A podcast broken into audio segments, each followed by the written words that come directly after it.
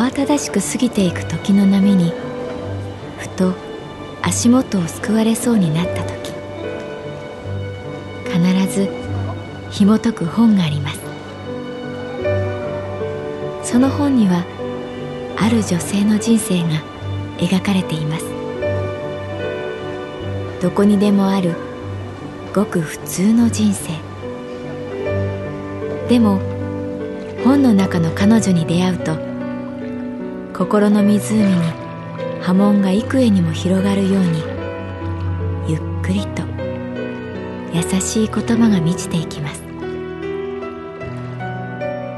今日はどんな彼女に会えるでしょうか？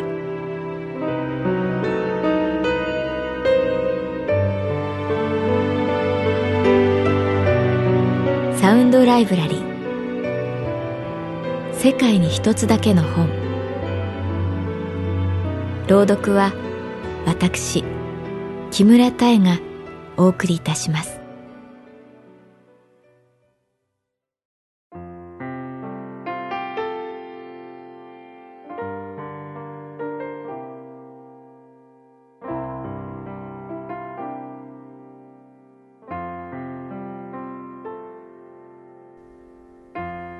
私の名前は月原かな子。39歳。旅行会社に勤めている。伊勢神宮と出雲大社への参拝の旅が相変わらず人気だ。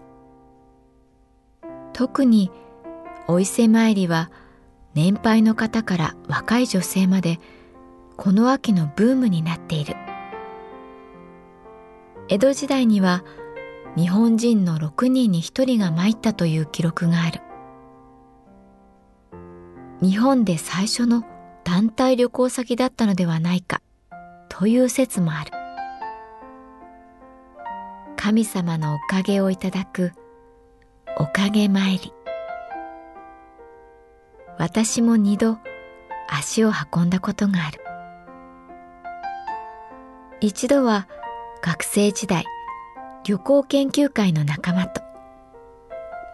もう一度は父の病気が治るように祈願するため。あれから随分時が経った。そろそろまた行きたいなとお客様の旅行を手配しながら思っていた。そうか。学生時代みんなと行ってから20年。今更ながら思い返す。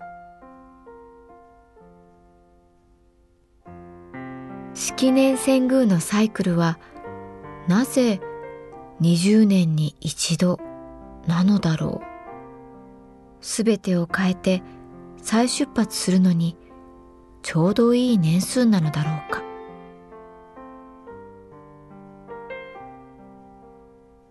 あのすみません。お伊勢さんに行きたいんですがカウンターにやってきたのは60代半ばくらいの女性だった。髪はきれいに栗色に染められ優しげな眼差しにはかすかに笑みが宿っていた。はいかしこまりました。お日にちは決まっていらっしゃいますか？いいえ。いつでもいいんです。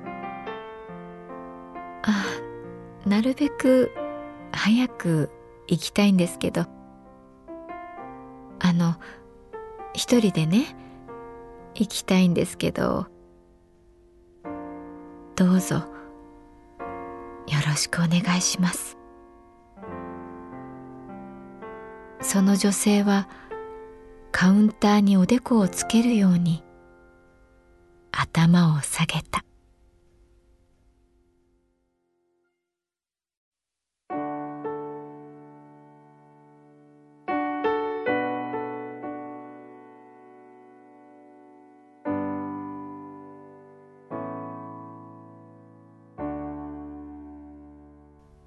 あの頃の私そう大学4年生だった。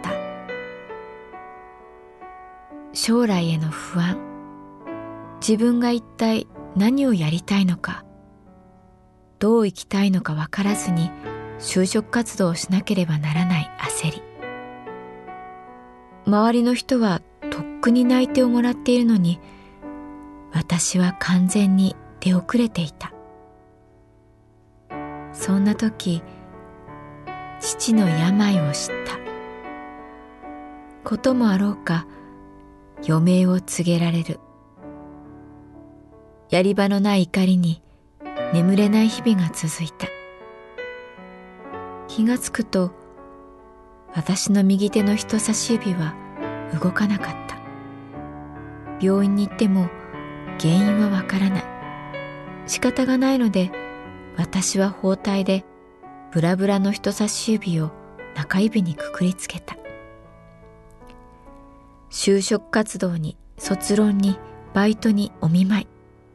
バタバタと忙しい中日帰りで伊勢神宮に行った。父を何とかしてくれるのなら日本中いや世界中の神様にお祈りするつもりでいた。内宮の鳥居をくぐった時ふっと心の力みが和らいだ気がした。一度も行ったことないんですよお伊勢さん。一人でも大丈夫でしょうかね。目の前の女性が言った。大丈夫ですよ。私は笑顔で答えた。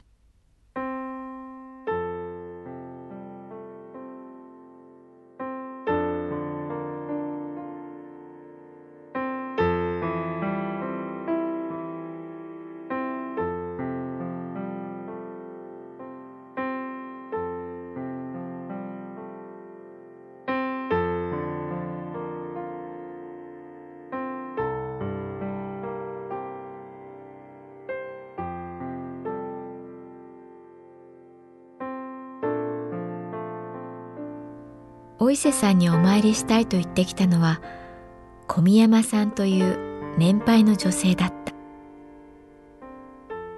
主人の母親をねずっと看病してましてね。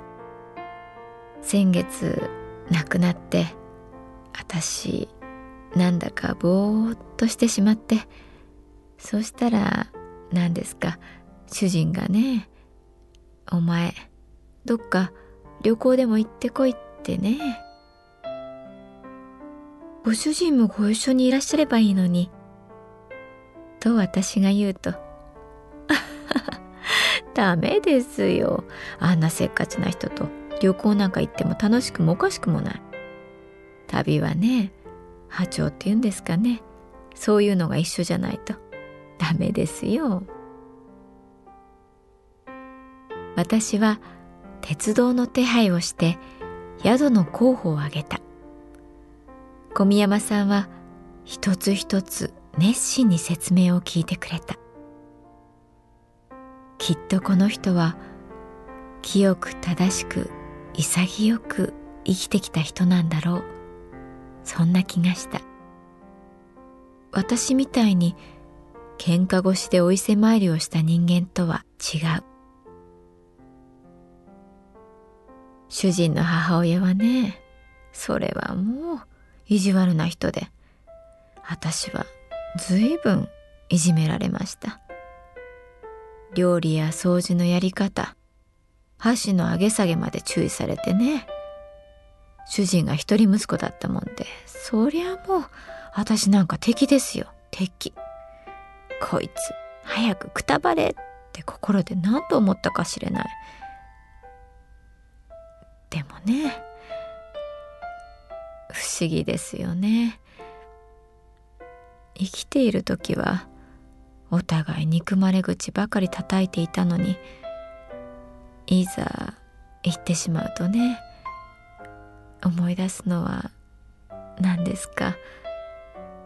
一緒に笑ったことでね嫌いなんですよ。今でもあの人のこと。でもね。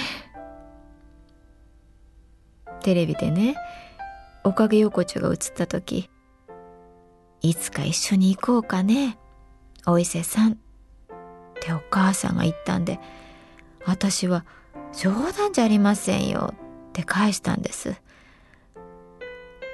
あれがねなんだかね心に残っていて。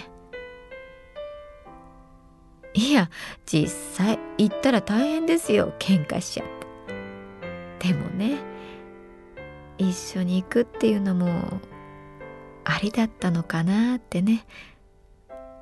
ああごめんなさい。変な話してしまって。小宮山さんは恥ずかしそうに目を伏せた。きっと二人で行くつもりなんですねと心で思った。ああやっぱり旅はいいなと思った。一人旅は時に二人旅。大切な人がいつも心に寄り添っている。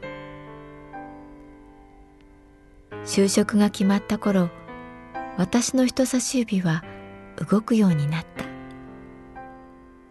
父はお伊勢さんのおかげだよと笑った。行ってみようかなお伊勢さん。成美さんを誘ってみようかな。ありがとうね月原さん。なんだかペラペラつまらない話して。ごめんなさいね。小宮山さんが頭を下げた。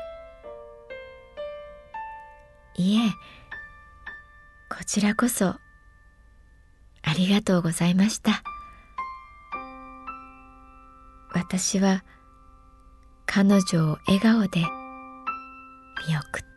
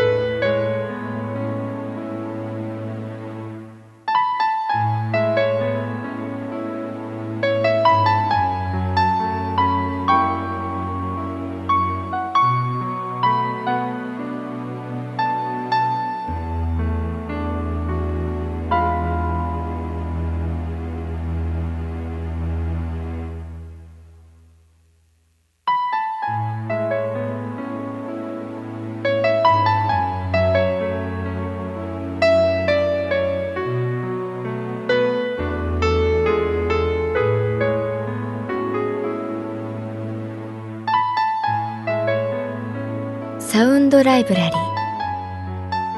世界に一つだけの本。作。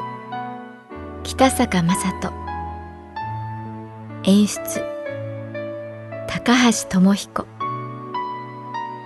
朗読は私木村多江でお送りいたしました。